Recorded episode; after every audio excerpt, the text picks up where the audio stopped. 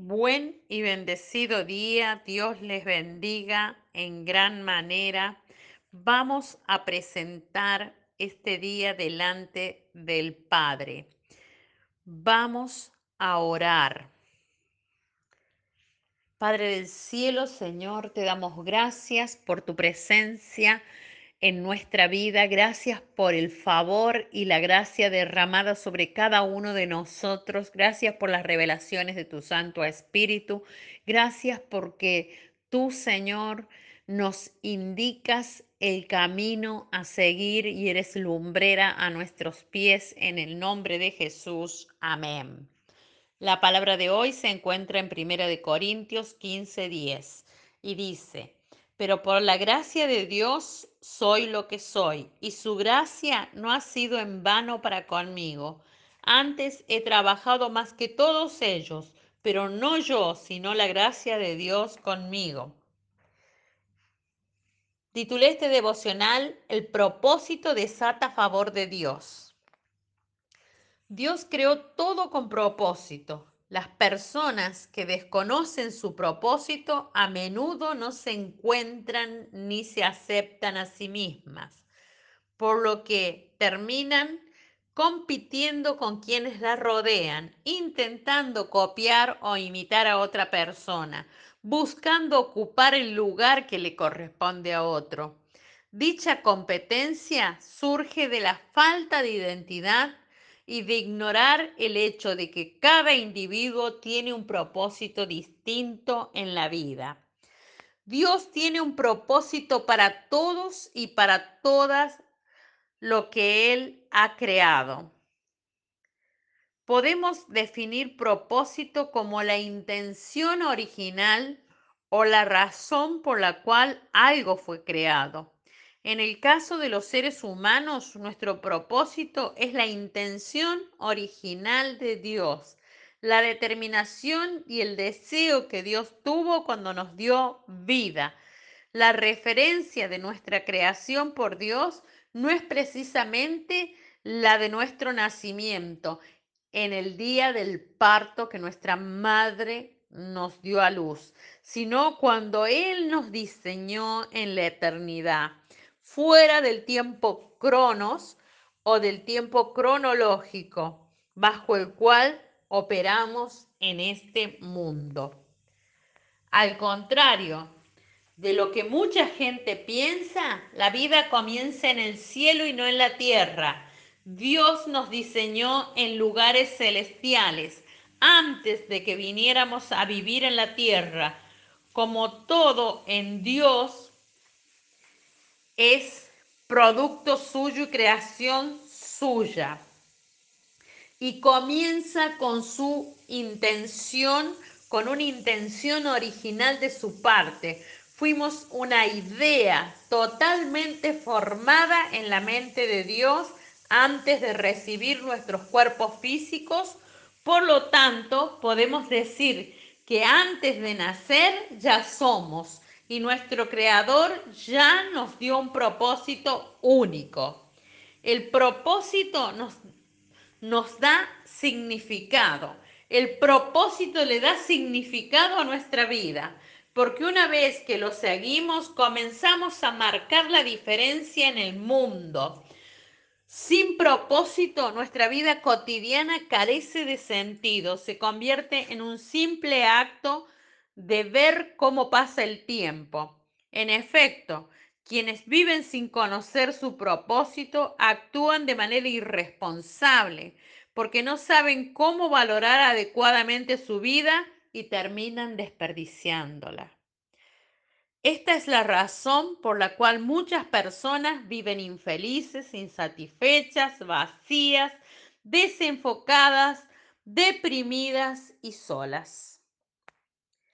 Además, Dios le ha dado a cada ser humano un periodo de tiempo para cumplir su propósito en la tierra.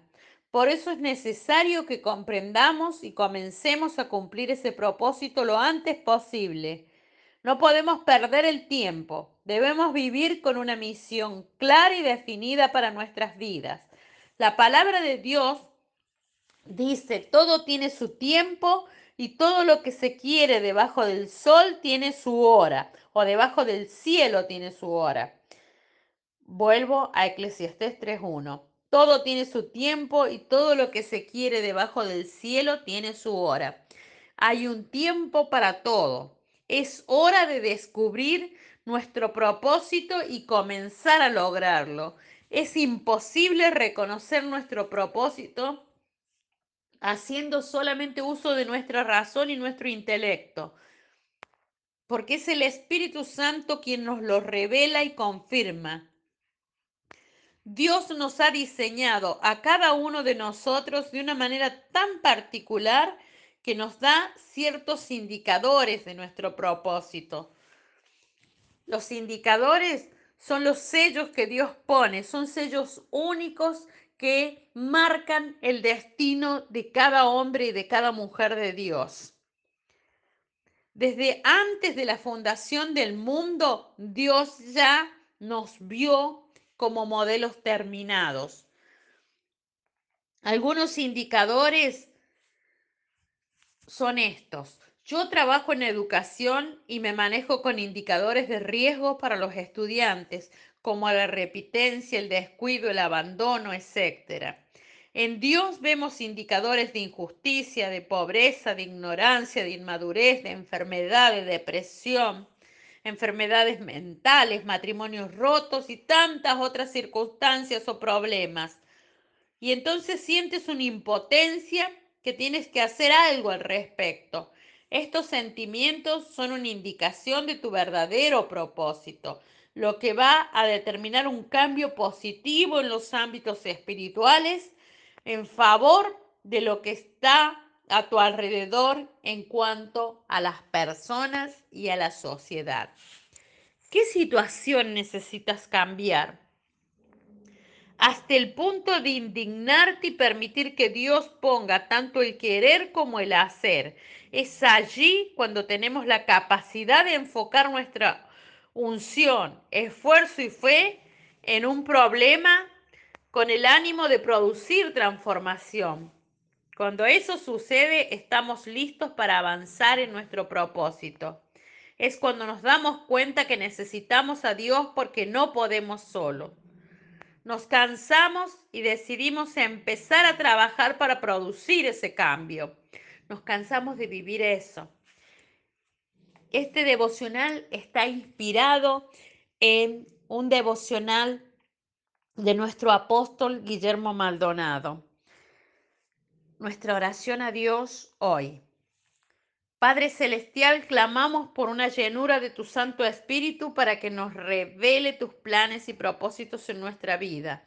Queremos enfocarnos en las cosas de arriba y vivir en tu buena y perfecta voluntad, dejando de mirar a otros, poder ver las arras de tu Espíritu en mi vida, que necesitan ser transformadas y cambiadas esas áreas que tú solo tú conoces y que yo necesito cambiar. En el nombre de Jesús, amén. Te bendigo, declaro que este devocional penetra como espada de doble filo en tu corazón, en tu alma y te ayuda a buscar, a entrar en relación con el Espíritu Santo para que tu propósito sea revelado, para que esos indicadores se muestren en tu vida. En la semana que viene vamos a seguir con propósito y vamos a seguir hablando de esos indicadores que el Espíritu Santo va marcando en cada uno de nosotros. Te bendigo y el lunes.